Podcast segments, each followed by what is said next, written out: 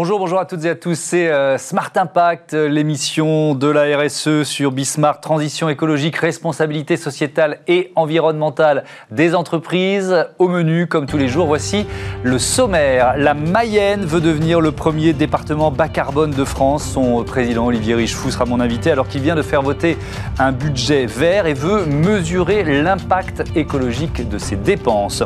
Le déploiement de la 5G va-t-il alourdir l'empreinte carbone de la France? Ce sera le thème de notre débat tout à l'heure. Euh, nous verrons notamment quelles sont les recommandations du Haut Conseil pour le climat. Et puis dans Smart Ideas, on découvrira euh, Loca Loca qui propose des vêtements de seconde main pour les bébés et les enfants. Voilà pour les titres, c'est Smart Impact, c'est tout de suite.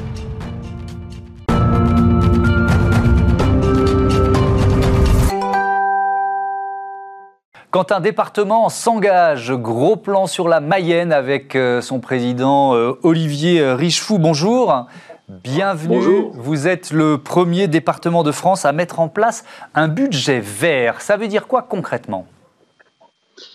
Concrètement, ça veut dire que nous cherchons, bien évidemment, dans, cette logique que nous partageons tous, de diminuer notre empreinte environnementale, eh bien, à quantifier les choses. Et faire un budget vert, ça a d'abord une vocation pédagogique. Une vocation pédagogique qui consiste à passer le message euh, à la fois aux élus et, aux équipes euh, et aux agents du conseil départemental que, quelle que soit notre place euh, dans l'administration territoriale, nous avons un rôle à jouer et un rôle en lien avec l'environnement, une fois de plus, que l'on soit dans une direction de la solidarité où on s'occupe des bénéficiaires du RSA, que l'on soit bien sûr on l'imagine, à l'entretien des routes ou, bien que l'on soit dans un collège public. Euh, quels outils vous mettez en place, vous allez mettre en place pour euh, mesurer l'impact de, vos dépenses? Je sais que vous l'avez déjà fait en partie, mais quels outils vous avez utilisés? Alors on a utilisé euh, les mêmes outils que, la loi de finances pour 2021 mise en œuvre par le gouvernement a utilisé, hein, donc des outils qui sont promus par, par le CGEDD et puis euh, par l'inspection générale de, l'administration, avec euh, l'adaptation qui a été proposée par euh, I4CE, je vérifie juste l'appellation du, think tank bien, bien, connu, qui a mis en place des outils adaptés aux collectivités. Donc nous les avons utilisés et nous avons présenté effectivement mi-décembre pour la première fois un budget vert en analysant chaque poste de dépense de notre budget, hein, qui est un budget de 360 millions d'euros environ, pour regarder ce qui était euh, neutre, ce qui était euh, favorable ou ce qui était défavorable pour l'environnement. on va regarder en détail effectivement les, dépenses euh, favorables et défavorables, mais d'abord un, un, mot des prochaines élections départementales. C'est dans six mois. Ce budget vert, c'est aussi un argument de campagne électorale. J'espère que les élections auront lieu au mois de juin de cette année parce que cela sera le signe que la situation sanitaire de notre pays se sera améliorée. puisque je rappelle, sans rentrer dans les détails, que fin mars, la haute autorité de santé doit donner euh, un avis sur le sujet. Mais au-delà de l'aspect électoral, je pense que c'est dans la durée que cette action euh, s'inscrit. Euh, bien sûr, nous avons déjà une politique environnementale depuis de nombreuses années. Le fait de donner un indicateur me semble essentiel, parce que l'indicateur, c'est pas le premier qui compte, c'est le deuxième. parce que c'est l'évolution qui est importante, c'est pas la mesure à un instant T, c'est le sens qui va être donné à nos actions qui va être déterminant. Alors, les, dépenses qui ont un impact euh, négatif sur l'environnement, donc vous les avez identifiées, elles représentent quelle part de ce, de ce budget? Je rappelle 360 millions d'euros au total. Elles représentent un peu plus de 5%, 5,5% euh, pour être précis, euh, aux environs de 20 millions d'euros qui ont été jugés défavorables à l'environnement. On a à peu près 12% qui ont été considérés comme étant favorables euh, à l'environnement. Et puis la grande majorité euh, des dépenses ont été considérées comme neutres, parce que quand on est notamment dans des missions de solidarité comme le sont dans les départements, euh, quand on aide des personnes qui sont bénéficiaires du RSA ou quand on prend en charge l'enfance en danger, eh bien à ce stade-là, dans le premier travail qui a été réalisé, il était difficile de déterminer avec beaucoup de précision s'il y avait des actions qui étaient défavorables ou favorables, et donc un certain nombre d'actions ont été considérées comme neutres, parce que c'est aussi le premier budget vert et que la méthode mérite euh, encore d'être affinée. Donc 5% de, dépenses qui ont un impact négatif. Évidemment, c'est euh, d'abord les, euh, les, réseaux routiers. Et, j'ai vu dans votre budget que les travaux routiers apparaissent au premier rang de vos investissements pour 2021. C'est 29 millions d'euros. Alors, est-ce que ça, c'est compatible, Olivier Richefou, avec l'annonce d'un budget vert? Alors, tout d'abord, euh, ce qu'il faut bien mesurer, notamment sur la question, des routes, c'est qu'elles sont souvent considérées comme défavorables en raison de l'usage qui est un usage qui est euh, mis en œuvre par des véhicules thermiques la plupart du temps. Parce que je ne suis pas sûr que le jour où on roulera tous en véhicule euh, électrique ou en véhicule à hydrogène, la route sera considérée comme défavorable à l'environnement. Donc vous voyez bien qu'il y a aussi euh, cette question de la définition de l'usage qui est fait notamment, notamment des investissements. Et puis quand on investit sur la route, on investit nous aujourd'hui de plus en plus sur les pistes cyclables. Tout nouveau projet de route départementale intègre nécessairement euh, la réflexion d'une piste cyclable qui doit l'aborder. La piste cyclable, assez naturellement, notamment lorsqu'on réussit à la faire avec euh, euh, des lions végétaux, eh bien, elle n'est pas défavorable à l'environnement, bien au contraire. Euh, un peu plus de 12% de dépenses, 12,7, un impact euh, positif, impact favorable. Euh, vous disiez l'important c'est le, budget d'après, puis celui d'après. C'est-à-dire c'est le, chemin. Vous avez quelle ambition si effectivement vous êtes réélu président et si les élections, vous avez raison, ont bien lieu en juin? L'ambition, c'est d'améliorer bien évidemment cet impact favorable sur l'environnement, mais une fois de plus, au-delà de la mesure, c'est l'état d'esprit qui compte pour moi. Ça veut dire qu'à chaque fois maintenant euh, que les services, que les élus euh, vont porter un projet, et notamment, vous venez de le dire, la nouvelle équipe que, que j'imagine conduire aux prochaines élections, eh bien, elle devra se poser la question. Certes, je mets 3 millions sur tel plaie, mais est-il favorable pour l'environnement? Est-il neutre ou est-il défavorable? Et s'il est en partie défavorable, Comment est-ce que je peux diminuer son impact défavorable sur ce budget vert Ça va devenir un critère. Et ce qui est intéressant, vous l'avez dit tout à l'heure, je crois, mais c'est le côté aussi euh, transversal. C'est-à-dire que tous les métiers euh, au, sein d'un département doivent être concernés. Oui, si, je prends l'exemple euh, du, RSA, on, sait très bien que pour aider le retour à l'emploi, on a besoin souvent de combattre un peu le problème de mobilité dans nos territoires ruraux. Si la mobilité, je prête des véhicules qui sont euh, thermiques, ben, ce n'est pas favorable à l'environnement. Si je prête des véhicules qui sont électriques, ce qu'on est en train de faire par exemple, eh bien voilà une mesure qui est favorable à l'environnement. Donc on voit que même sur des politiques qui ne sont pas routières comme euh, la politique que je viens d'expliquer, eh bien on peut avoir ce regard environnemental. Euh, en matière de biodiversité, tiens, si on prend un, autre exemple, euh, quels sont les leviers? Parce qu'il y a aussi euh, la question des, pouvoirs départementaux, régionaux, des, maires. Quels sont les leviers dont vous disposez au niveau d'un département en matière de biodiversité? Nous, Oui, nous on a des, leviers importants sur les espaces naturels sensibles. nous sommes les pilotes, la plupart du temps, des espaces naturels sensibles, qui, sont des espaces souvent en milieu rural, que l'on considère comme indispensable à, l'éco-diversité et que nous entretenons, que nous faisons entretenir et pour lequel nous participons euh, financièrement. La Mayenne a la chance d'avoir euh, près d'une soixantaine d'espaces naturels sensibles et, et on y ah, on a un petit souci euh, technique avec euh, Olivier Richefou, le, président du conseil départemental de la Mayenne. Je pense que le son et l'image sont revenus. Olivier Richefou, on vous, on vous entend. On a juste perdu. Oui, c'est pas grave, on a juste perdu la, fin. Mais euh, ce, qui, moi, m'intéresse aussi, là, vous prenez un engagement. Bon, vous dites la Mayenne, premier département bas carbone. vous avez vous êtes conscient évidemment que vous allez être observé avec cet engagement, puisque vous vous présentez comme le premier. Oui, on, a pour objectif de l'être. Nous sommes en train d'affiner la mesure de l'état des lieux, parce que de la même façon, il faut un état des lieux pour savoir où l'on va. Mais vous savez, on a, on a la chance d'avoir un département agricole, et moi je crois beaucoup euh, que les agriculteurs seront euh, des acteurs importants demain, notamment euh, de la captation du carbone par par les plantations, euh, par l'entretien du bocage. Et nous qui sommes un territoire d'élevage, on a une très grande complémentarité avec le bocage, et le bocage, ça, ben, stocke du carbone. et donc on a aussi, en, associant tous les acteurs économiques du territoire, de belles histoires à écrire. On, a écrit une belle histoire, par exemple, il y a très peu de jours, avec la signature d'un contrat entre une entreprise qui fait beaucoup de livraisons dans le territoire de la Mayenne et qui, pour éliminer son empreinte carbone, a passé une convention avec un agriculteur qui, euh, par des plantations de haies complémentaires, va ainsi euh, effacer cette empreinte carbone. Voilà euh, des multiplications qu'il nous faut faire. Merci beaucoup, merci Olivier Richou. À bientôt sur, sur Bismart.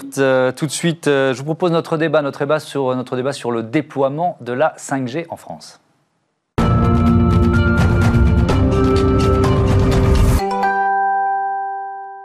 Comment maîtriser l'impact carbone de la 5G euh, en France? C'est le thème de notre débat avec Ginette Vastel. Bonjour. Bonjour. Vous êtes euh, en charge du euh, réseau risques et impacts industriels chez France Nature Environnement. J'accueille également Jérôme Cohen. Bonjour. Le président de Engage. Vous accompagnez notamment, entre autres, hein, parce qu'il y a beaucoup d'activités, les entreprises dans leur transition écologique. le gouvernement doit présenter le, le, mois prochain sa feuille de route pour un numérique écologique. Est-ce que vous pensez que le déploiement de la 5G, ça rend ce, défi euh, euh, encore plus compliqué à relever pour un numérique écologique, Ginette Vastel? Bah, C'est-à-dire que sur la 5G, enfin à ma connaissance, hein, il n'y a aucune étude aujourd'hui euh, globale qui détermine les impacts environnementaux de la 5G. Parce qu'aujourd'hui, vous avez dû voir, le débat, c'est l'énergie. Mm-hmm. Et on dit la 5G, alors ce qui est vrai, pour un volume de données égale 5G, 4G, mhm. la 5G utilise moins d'énergie. C'est vrai. Ça, c'est vrai. Mais l'objectif de la 5G, c'est pas ça. L'objectif, c'est un déploiement de données beaucoup plus important. Qui dit déploiement de données plus important dit plus de consommation, plus de data centers qui, qui consomment. Plus de vidéos partagées. Plus vidéos, 60% de, de, l'énergie consommée, c'est vidéo. Mhm. Euh, donc, forcément, la 5G va, en plus, il faut les objets pour la 5G. Donc, qui dit fabrication des objets, parce qu'il faut quand même savoir que les impacts environnementaux, 75% sont liés à la fabrication des équipements, qu'il s'agisse d'équipements réseau ou équipements pour euh, utilisation pour les, pour les, privés. Et donc, donc vous êtes plutôt pessimiste, mais vous dites on n'a pas la grande étude qui permet, de, qui permet aujourd'hui de répondre à la question, même si le Haut Conseil pour le climat, à la, à la demande du Sénat, a commencé à, à évaluer quand même l'impact euh, ah de la 5G. On a des études euh, partagées. On n'a pas la globalité, mhm. mais on sait. Bien sûr qu'il y a des études qui sont faites. Pour regarder le chiffre Project, par exemple, vous avez déjà beaucoup de données. Hein. Mhm. Oui, l'étude me dit qu'il y aura entre 20 et 40% d'augmentation en 2030 de l'impact climatique. Mais après, enfin, si je peux enchaîner, je sais ouais, pas, bien sûr. Euh, je pense que, en fait, il faut sortir, à mon avis, d'un débat stérile, en fait, euh, euh, qui est de d'opposer l'innovateur et les amis. Vous suivez mon regard, mhm. de penser que un maire qui dit que la 5G ne permettra juste de regarder plus de, vidéos, enfin bref, de chats ou de porno. Stéphane Richard qui dit hier, le président d'Orange, dans les Échos, non, dans le JDD, mhm. qu'il n'y aura aucun impact de la 5G sur le climat c'est prendre les Français pour des idiots. Des deux côtés Des deux côtés. Mmh. Et, éviter le, et éviter un dialogue intelligent par rapport à ce qui, pour moi, la 5G, euh, évidemment, derrière, il y aura une rupture, rupture technologique très forte, mmh. mais c'est une interrogation, c'est un vrai débat de société sur le progrès. Parce que l'impact technologique pour chacun d'entre nous, euh, en tant qu'utilisateur, va être majeur. Dans, sur le travail, va être majeur avec l'automatisation. Et puis, évidemment, on va y avoir un objet des débats connectés, des objets connectés, alors que on n'est pas. Euh, donc, notre façon de vivre, notre façon de travailler, parce que tout sera connecté dans nos vies, notre façon de travailler, l'automatisation, qui veut dire qu'on va avoir besoin de nouvelles compétences, etc. Euh, parce que la plupart des, des, des, des dire, des actions euh, de travail aujourd'hui automatiques va être faite par des robots. Mmh. Donc toute cette transition, euh, il faut la prendre en compte et se poser la question de quel type de société nous voulons et quels sont ses impacts. Parce que bien sûr, il y aura des impacts euh, environnementaux. Oui, mais c'est-à-dire, c'est vrai que l'un des arguments pour de ceux qui disent la 5G permettra de faire aussi des économies euh, en matière d'énergie, c'est que ça permettra de réduire les émissions de CO2 dans beaucoup de secteurs d'activité. Oui, enfin, c'est. Est-ce que vous y croyez à ça ou pas? Non, mais moi, je vous rejoins sur et Et France Nature Environnement l'a dit tout de suite. Nous, on n'est pas contre la 5G sans regarder ce qui se passe. Mmh. Mmh. On demande simplement de ne pas promouvoir une technologie sans qu'on ait étudié un minimum d'études sur cette technologie, ce qui est le cas aujourd'hui. Oui, puis sans qu'on ait créé un débat. Enfin, faut, faut vraiment que les citoyens, les entreprises, les régulateurs travaillent Mais entre quand, quand vous dites la, notion de progrès, c'est aussi la mmh. notion de compétition euh, économique internationale qui se pose. Oui. Parce que la 5G, elle se déploie euh, un peu partout à plus grande vitesse qu'en France. Plus grande vitesse qu'en France. Maintenant, vous avez euh, relevé la notion de, société. Mmh. Après, il appartient quand même aux citoyens. Il appartiendrait, parce qu'aujourd'hui, ce débat, on ne l'a pas eu. Mmh. Euh, il appartient aussi. Ben oui, on l'a pas eu suffisamment. Donc, il appartient aux citoyens de déterminer c'est quoi la société qu'on veut demain, quoi. Est-ce qu'on veut une société où la 5G est indispensable parce que tout va être connecté? Ou est-ce qu'on veut une autre société? Par exemple, oui, mais je pardon de vous interrompre, mais je repose la question de la compétition internationale. Oui, Est-ce qu'on peut être la société où la 5G n'est pas déployée quand tous les autres l'ont ah ben déployée? Non, mais moi je pense que le problème n'est pas de ne pas déployer la 5G. C'est pas. Je pense que le problème il a été mal posé à Mich. Mm. On n'est pas des amis, nous, hein, donc euh, bon. Euh, le problème c'est de le déployer comment?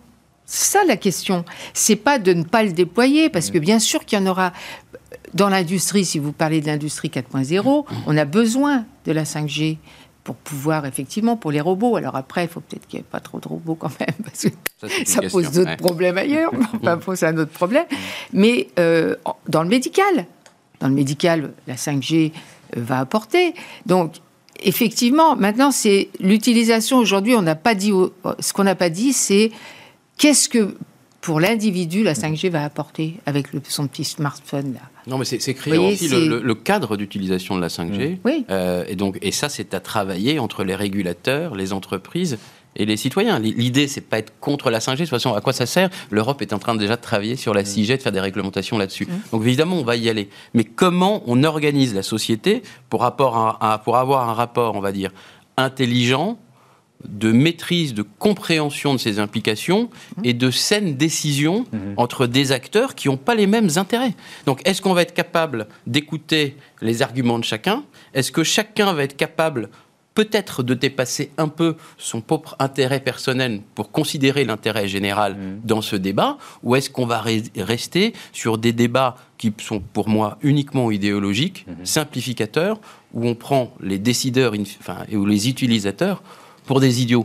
pour moi, c'est ça la question. sur la question, euh, Jérôme Cohen, du renouvellement euh, des terminaux, mmh. des smartphones, des tablettes, mmh. des montres connectées, euh, le, discours des, opérateurs, c'est de dire les consommateurs changent surtout de téléphone quand le précédent ne fonctionne plus. Est-ce que vous les croyez? Non, je, trouve ça complètement. D'une part, complète, pour moi, c'est complètement faux. Mmh. C'est-à-dire qu'il n'y a, pas ce, ce, changement-là. Il y a une course un peu, comme on voit avec l'Europe, à l'échalote du toujours plus de technologie. Et puis après, il ne faut pas oublier, parce qu'ils disent évidemment que, à, enfin, je, je ne suis pas en train de les critiquer vers, absolument, mais euh, qu'il y a euh, un, impact positif pour la, pour, euh, sur le carbone, mm. enfin sur l'environnement. Mais c'est oublier complètement l'effet rebond et tout ce que là, cette technologie va pouvoir apporter comme nouvelle utilisation. Et après, on accusera les consommateurs d'utiliser plus, d'être eux-mêmes les responsables de cette surconsommation. Mmh. Donc c'est cet équilibre qui est extrêmement dangereux. Mais oui, il va y avoir une explosion des outils connectés, et ensuite, je ne crois pas. je pense pas. C'est-à-dire que le renouvellement, il se fera aussi sous la pression bah, de, la technologie, de l'envie d'avoir le, bah, dernier objet. Et puis de tous les process pour faire consommer plus. 75% de la consommation, c'est la fabrication. Donc accuser les gens, c'est pas l'utilisation. Hmm. C'est 75%. Oui, c'est l'importance du renouvellement. C'est ce que vous disiez tout à l'heure. Si on renouvelle euh, à, toute vitesse, euh, ça, ça, augmente la pollution. Mais une chose aussi, c'est qu'on oublie par exemple que pour fabriquer, parce que ça on le passe vraiment, euh, bah, pour fabriquer, il faut aller extraire des métaux par mhm. exemple. Bon, ça c'est quand même tout un pan, mhm. l'extraction minière, mhm. qui, qui elle pollue, qui bon beaucoup de choses. Qui même provoque la guerre dans certaines parties ah du, ben, monde, autour du Congo, au Congo et autour. qui se fait parfois dans des secteurs mmh. euh, en guerre et qui pose euh, des problèmes. Et qui pose aussi des problèmes sur les populations locales. Mmh. Hein, bon. Mais peut-être. pardon. Mais bon, euh, il y a ça, il y a tout, donc la fabrication, et puis il y a la fin de vie. Voilà, Parce que celle-là, on, on l'oublie. On aurait dû anticiper par rapport à toutes si, ces Si vous avez une fin de vie dans laquelle, comme aujourd'hui, on ne, il y a très peu de smartphones qui sont repris hein, aujourd'hui, qui, sont dans, dans, la pour, pour la réparabilité ou la, et il y a une mine là qu'on peut utiliser. Mais pour faire ça, il faut anticiper. C'est-à-dire oui, mais moi je suis moins critique que vous parce que, euh, quand euh, un grand opérateur comme Orange dit mmh. on vise la neutralité carbone, alors pour 2040, vous pouvez dire c'est trop loin 2040, mais il y a, oui d'accord, mais il y a forcément aussi ces questions-là qui sont euh, intégrées à la réflexion d'un opérateur ou d'un constructeur. non, mais je suis d'accord avec vous que, que, Orange arrive à la neutralité en 2040. Il, aurait été préférable que ce soit plus tôt, mm. mais pour l'instant, c'est des, des, vœux. Enfin, si, tu mm. veux, euh, si vous voulez, pardon, l'idée, c'est de voir comment cette, cette trajectoire va être euh, réalisée mm. et opérationnellement assurée. Et ça, on est né, à mes yeux, extrêmement loin. Et est-ce que en intégrant cette question de la 5G, on n'aurait pas pu se poser un peu plus tôt et, de façon beaucoup plus massive, par exemple, la question 1 de la recyclabilité, mmh. euh, qui est un, un objectif majeur. Puis un autre petit point aussi, c'est que on diffuse euh, largement la 5G. Or, là, il y a encore énormément de territoires où même la 4G ou la 3G n'est pas diffusée. Mmh. Donc, ça va créer évidemment euh, des, des, des, différences majeures d'accès euh, à la donnée. Mm. Donc je pense qu'on se avant de trouver des réponses technologiques euh, mm. qui sont nécessaires, et encore une fois, l'idée, c'est pas de, freiner la technologie, mm. bien au contraire, c'est de savoir quelles questions fondamentales on veut se poser et quelles sont les questions les plus intelligentes, plus intéressantes pour la société. Est-ce qu'il y a encore, dernière question, Ginette Vastel, une fenêtre de, de, tir, là, d'opportunité pour le gouvernement pour imposer des règles plus strictes aux opérateurs? Bah, Ils ont commencé déjà, parce qu'ils vont faire plus de contrôle et tout, mais j'ai envie de dire, je vous rejoins, c'est pas des petites mesures comme ça qu'il faut prendre, il faut faire un cadre hmm. et que tout le monde se conforme dans le cadre. Et aujourd'hui, on en est loin quand même. Alors, bien sûr qu'il y a des choses qu'on peut faire, on peut déjà informer les consommateurs, déjà, parce qu'aujourd'hui, franchement, faites un micro-trottoir, vous allez voir, posez la question, c'est quoi la 5G Qu'est-ce que ça m'apporte? Hmm. Voilà. Et, et, une chose qu'on ne dit pas non plus, c'est que il y a deux phases dans la 5G.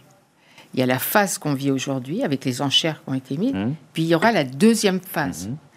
La phase où on va utiliser la bande de fréquence 26 gigas, qui est complètement différente. Et là, il y a sans doute une opportunité pour et, ben là, il y a une vraie opportunité pour définir un cadre avant de, avant de faire, de faire des nouvelles enchères. et eh ben, merci beaucoup, merci à tous les deux de ce débat qui était apaisé et passionnant. Tout de suite, c'est euh, Smart Ideas et si on achetait des vêtements de seconde main?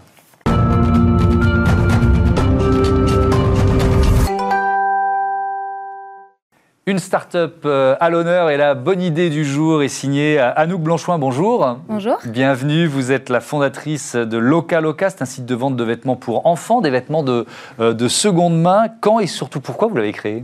Alors, je l'ai créé l'année dernière. Mhm. Euh, c'est à, la suite de, à la suite de mon parcours d'études où je me suis dit, bah, maintenant dans quoi je veux mettre mon énergie? Et en fait, je me voyais pas mettre mon énergie dans autre chose que d'essayer de résoudre un problème de société. Et, et c'est là où je me suis posé la question, bah, dans quel, euh, dans quel domaine il y a un impact environnemental fort. Et il s'avère qu'on commence à en prendre conscience. L'industrie du textile est extrêmement polluant, mhm. polluant, mais aussi un impact social.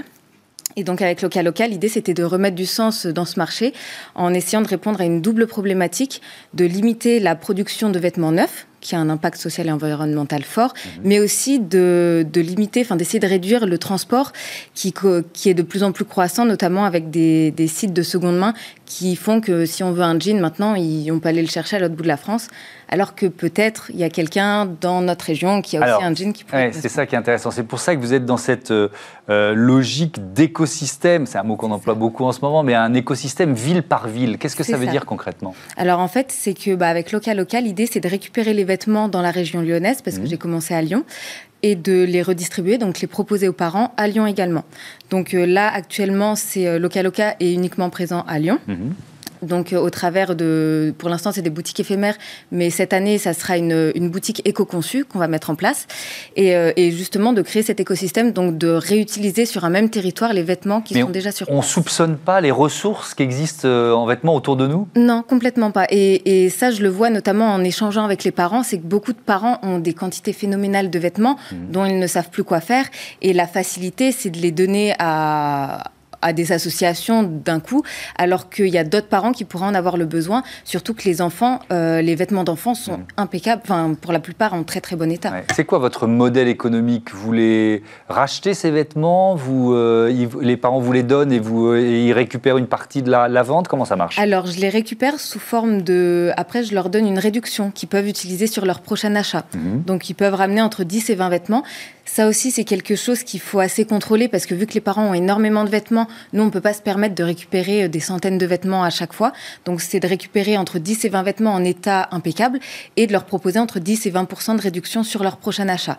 Donc, de les inciter aussi à consommer seconde main à leur tour en local. Oui, ça c'est intéressant parce que l'un des freins, ça peut être un frein psychologique. J'imagine que vous devez lutter contre ce frein psychologique. Oui. Ah, mais je ne vais pas euh, porter pour moi ou pour mes enfants des vêtements de seconde main. C'est ça, c'est ça, et tout à fait. Et c'est d'ailleurs bah, dans l'étude de Xerfi qui est sortie là en septembre euh, dernier, où il disait il y a que 20% de, de personnes qui consomment déjà seconde main, alors qu'il y a 40% supplémentaires à ces 20% Mhm. qui seraient prêts à consommer seconde main. Mais comme vous le dites, c'est ça, c'est qu'il y a des freins qui font que peut-être peut-être les vêtements sont sales ou on, on ne sait pas la traçabilité. Et avec Loca Loca, c'est aussi ma volonté de créer un réseau de distribution à terme, justement pour rassurer, pour être une marque de confiance, en disant il y a une vraie sélection qui se fait, les états ils sont, les vêtements ils sont dans un état impeccable. Mhm. Et, euh, et puis vous pouvez même vous aussi le voir en rapportant vos vêtements que nous on vérifie et qu'on n'accepte pas s'ils ne sont pas euh, en excellent état.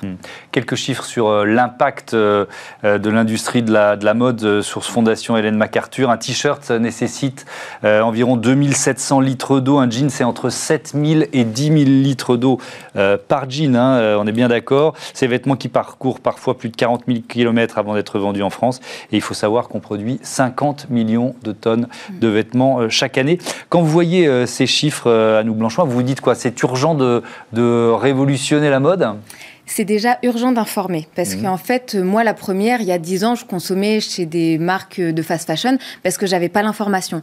Et une fois qu'on a l'information et qu'on est conscient de bah, d'un t-shirt, qu'est-ce qui, quel est son impact environnemental et social, là, c'est de de- d'opter vers des techniques, enfin des, oui, de faire un choix plus en conscience, que, ce, que ce soit de la seconde main ou que ce soit des marques. Il y a de plus en plus de marques pour les adultes qui émergent et qui font les choses correctement, qui recyclent des tissus. Donc c'est pas d'imposer la seconde main à tout le monde parce que des personnes peuvent ne pas la vouloir, mais c'est plus de prendre conscience qu'il y a un qu'il y a un vrai problème et de voir quelles sont les différentes possibilités. Loca Loca, c'en est une pour les enfants, mais c'est pas la seule. Merci beaucoup. Merci, Merci à euh, Anouk Blanchouin. Bon vent à, à Loca Loca. C'est un peu dingue-dingue, quoi. C'est ça, alors? C'est c'est local et c'est fou.